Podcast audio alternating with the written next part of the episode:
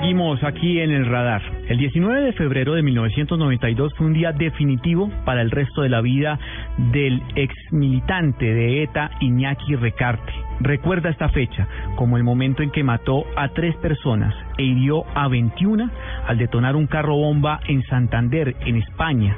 Él cuenta su historia aquí en el radar, cómo estuvo militando en el terrorismo, su arrepentimiento y su reinserción.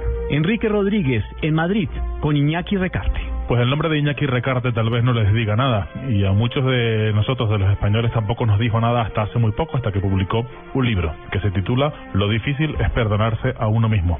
Nació en el año 1971 en Irún, hoy regenta una taberna en Navarra y en 1992 era el jefe del Comando Santander de la organización terrorista ETA. Iñaki, bienvenido a Blue Radio. Hola, buenos días. Iñaki, ¿cómo pasa uno de ser una persona, digamos, normal a ser miembro de ETA? Bueno, pues en mi caso muy rápido, la verdad.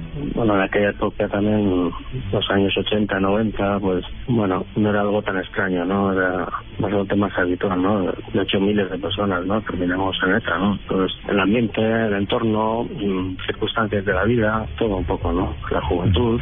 ¿Durante cuánto tiempo Iñaki estuvo dentro de la banda? Pues eh, activo lo que estuve, pues un, un, año, digamos, ¿no? Luego el resto del tiempo, pues en la cárcel hasta que ya me desvinculé, ¿no? De, ¿no? Hay un momento de su historia neta que es el 19 de febrero de 1992, cuando se produce un atentado en Santander. ¿Cómo es ese atentado? Bueno, como es, es terrible. ¿no? Es un coche bomba, pues una explosión enorme y, bueno, con tres víctimas mortales. Eh, era un atentado pues que estaba preparado pues, contra una furgoneta, ¿no? Que iba con policías nacionales y sí, fallecieron pues tres personas, tres viandantes, digamos, ¿no? Ajenas ¿no? A, a lo que, bueno, en principio era el objetivo, ¿no? ¿Cómo es ese momento en que acciona el mecanismo en el que se produce una explosión y, y, le quita la vida a la gente?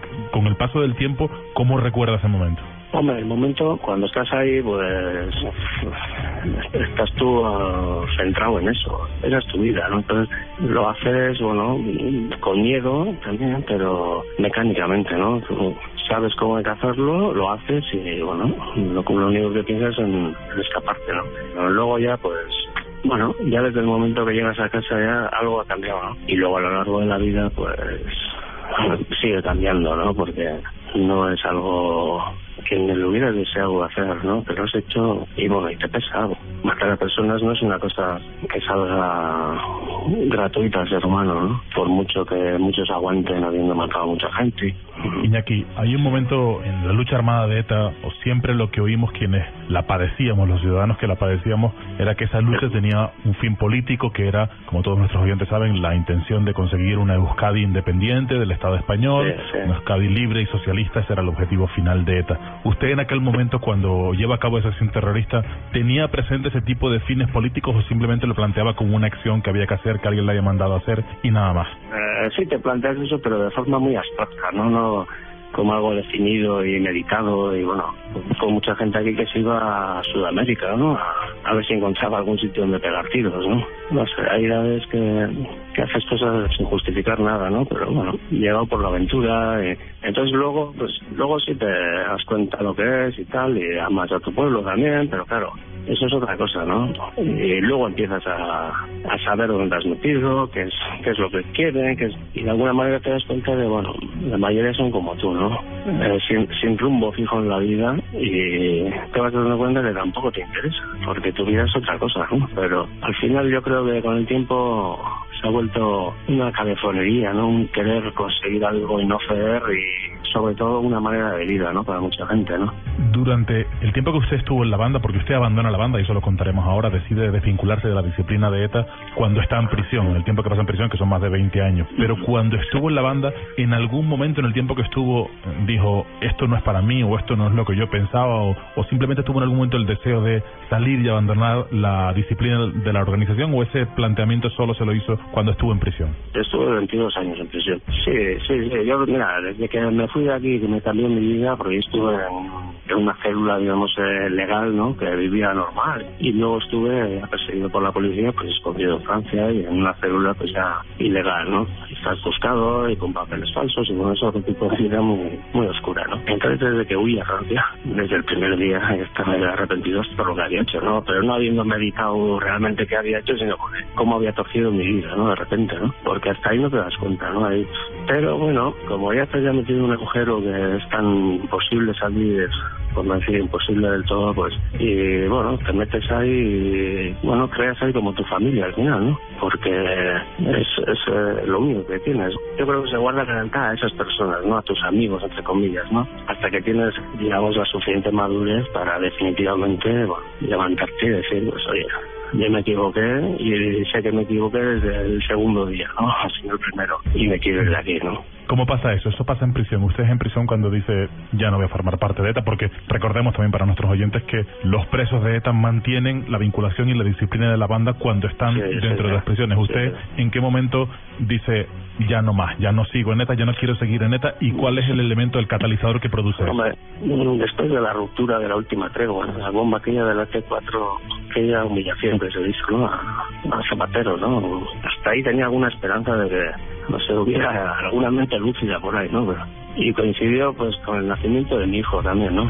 Mi primer hijo. Y si lo primero fue, bueno, una razón de peso, lo segundo fue definitivo, ¿no? Y bueno, encaucé mi vida a recomponer un poco, si se puede, ¿no? Lo que uno ha hecho y a centrarme en mi familia, ¿no? Que es, yo creo que tus hijos y tu mujer, pues si la tienes, pero sobre todo los hijos es lo más importante en la vida. Usted a su mujer la conoció en prisión, según podemos leer en el libro. Cuéntenos un poco cómo fue esa historia. Sí, pues nos conocimos ahí, ella es trabajadora social, pero entraba en un grupo de voluntarios con la Cruz Roja y algunas monjas, y bueno, solían hacer grupos ahí con los presos, pues bueno, para enseñarle las cosas básicas, ¿no? Se hacía un poco de todo, ¿no? A veces pues, se cruzaron nuestras miradas más de una vez y más de tres, y ahí empezó nuestro, bueno, nuestro camino imposible, ¿no? Supongo que el amor, ¿no? Es, y aquí estamos, casados y con dos hijos, no sé cómo, pero pasó. De su vida como terrorista, como miembro de ETA, queda la muerte de tres personas. ¿Ha tenido usted eh, posteriormente, porque algunos miembros de ETA se han tenido de alguna manera relación con familiares de las víctimas, con personas cercanas, en un proceso de acercamiento? ¿Ha tenido usted algún tipo de contacto, de intención de contactar por su parte o por parte de los familiares de las víctimas o eso ha sido imposible? Sí, sí, sí he contactado. Bueno, he estado con víctimas que no son directas, ¿no? Que no, que no yo directamente, ¿no? De hecho, tengo relación con, con más de una y también más de tres, ¿no? Y las víctimas que causé yo directamente, pues con una sí que tengo una relación epistolar y bueno, ahora no tenemos, bueno, pero podemos tener en cualquier momento. Con otra, bueno, quise contactar, es un hombre mayor ya, 85 años, y bueno, él lo quiso, ¿no? Yo maté a su hijo y bueno, pues no. Y luego con una tercera, pues no, o, o, dos terceros, son hermano y hermana, pues con ellos no. Ahora es el último tiempo que hay alguna noticia, pero pero bueno, intentar contactar o expresar mi voluntad de contactar al Ministerio Interior con todas, siempre.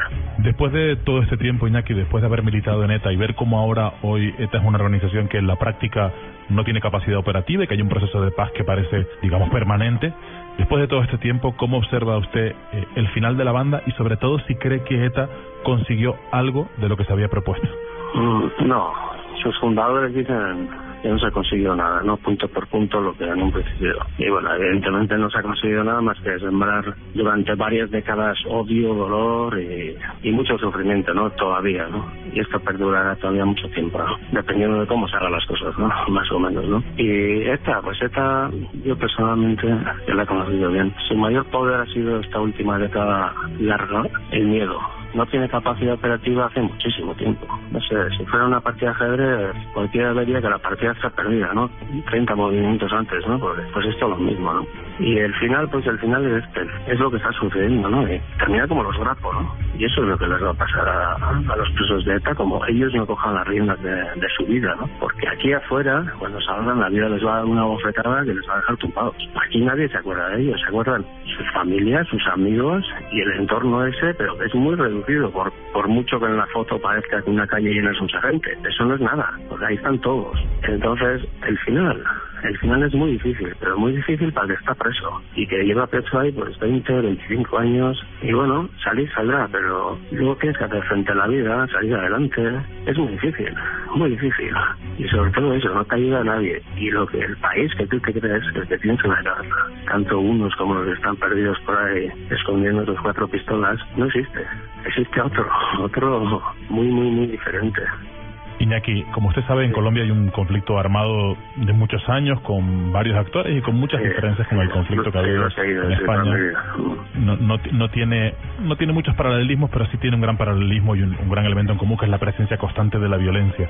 Usted que ha vivido de cerca la violencia, que la ha practicado, ¿qué le diría a quien seguramente ahora mismo lo está escuchando desde cualquier sitio de Colombia en una organización armada que piense que la violencia es el camino para llegar a algo? ¿Qué le diría a esa persona? le diría que sea sincero consigo mismo, que se deje un poco de, de lo que dice las consignas ¿no? de, del grupo donde esté, esté donde esté, es igual, porque la violencia está en todas partes, no está en un lado solo, no en todas. Para que haya una parte tiene que haber otra y a veces más, ¿no? Entonces, ¿qué piensen? Tanto el que más que tortura como el que no deja vivir, ¿no? La vida, la hostia, vamos a estar aquí cuatro putos días y así los vamos a vivir. Esto los vamos a dejar a nuestros hijos. No será que no sabemos cómo se resuelven los problemas de otra manera, que nos da miedo a sentarnos. ¿Y qué vida es esa, no? Vida de miedo. La vida después de haber andado ahí no es fácil, porque, hostias, ya has visto cosas que, bueno, que te dejan heridas, ¿no? Pero si es posible y también pues es muy bonita, ¿no? Les diría que, joder, ojalá tengan suerte y encuentren un camino que les ayude a, a, rehacer su vida, ¿no? Porque eso no es la vida, eso es la no vida. Y bueno, les diría muchas cosas más, pero creo que con esto ya seguro que son grandes inteligentes.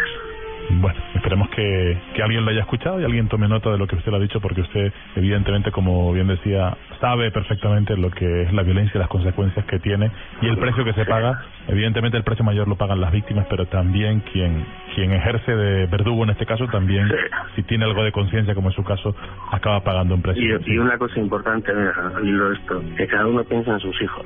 Eso es lo que vale la vida. Pues Iñaki Recarte es el autor de un libro que se llama Lo difícil es perdonarse a uno mismo, que edita la editorial Península en España, Matar en nombre de ETA y Arrepentirse por amor. Gracias por haber estado con nosotros aquí en Blue Radio. Vale, a ustedes, venga, hasta otro día.